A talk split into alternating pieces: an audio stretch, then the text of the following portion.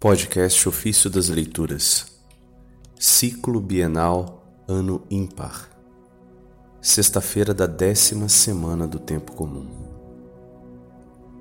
O Suave Livro dos Salmos, dos Comentários sobre os Salmos de Santo Ambrósio, Bispo. Embora toda a Divina Escritura exale a graça de Deus, o mais suave é o livro dos Salmos.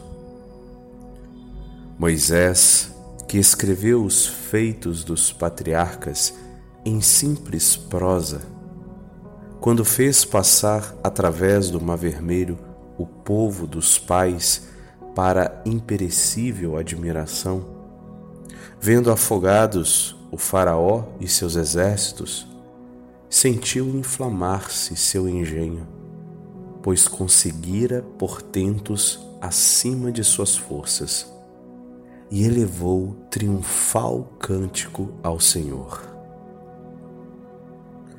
Maria também tomou o pandeiro e assim exortava as outras, entoando: Cantemos ao Senhor, que se cobriu de glória e de honra, lançou ao mar cavalo e cavaleiro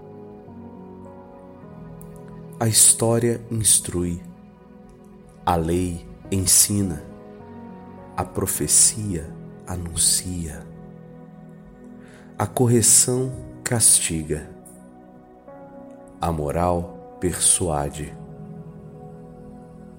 Ora, no livro dos Salmos, há proveito para todos e remédio para a salvação do homem. Quem o lê tem remédio especial para as chagas das paixões. Quem quiser lutar como em ginásio de almas e estádio de virtudes, onde estão preparados diversos gêneros de luta, escolha para si aquele que julgar mais adequado para mais facilmente alcançar a coroa. Se alguém quiser recordar e imitar os, feitos, os feitos gloriosos dos antepassados, encontrará compendiada num salmo toda a história de nossos pais, podendo assim enriquecer o tesouro da memória numa breve leitura. Se alguém perscruta a força da lei, que está toda no vínculo da caridade, quem ama o próximo cumpriu a lei? Leia então nos Salmos com quanto amor um só se expôs aos mais graves perigos para repelir o opróbrio de todo o povo.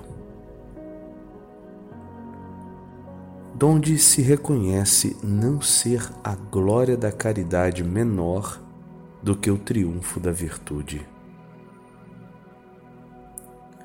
Que direi sobre o dom da profecia? Aquilo que outros anunciaram por enigmas, enigmas, só a este aparece clara e abertamente a promessa de que o Senhor Jesus nasceria de sua linhagem, conforme lhe falou. Porei sobre seu trono o fruto de tuas entranhas. Por conseguinte, nos Salmos, não apenas nasce Jesus para nós, mas ainda aceita a salvífica paixão de seu corpo, adormece, ressurge, sobe aos céus, assenta-se à direita do Pai o que homem algum ousaria dizer, só este profeta anunciou. E depois o próprio Senhor o manifestou no seu Evangelho.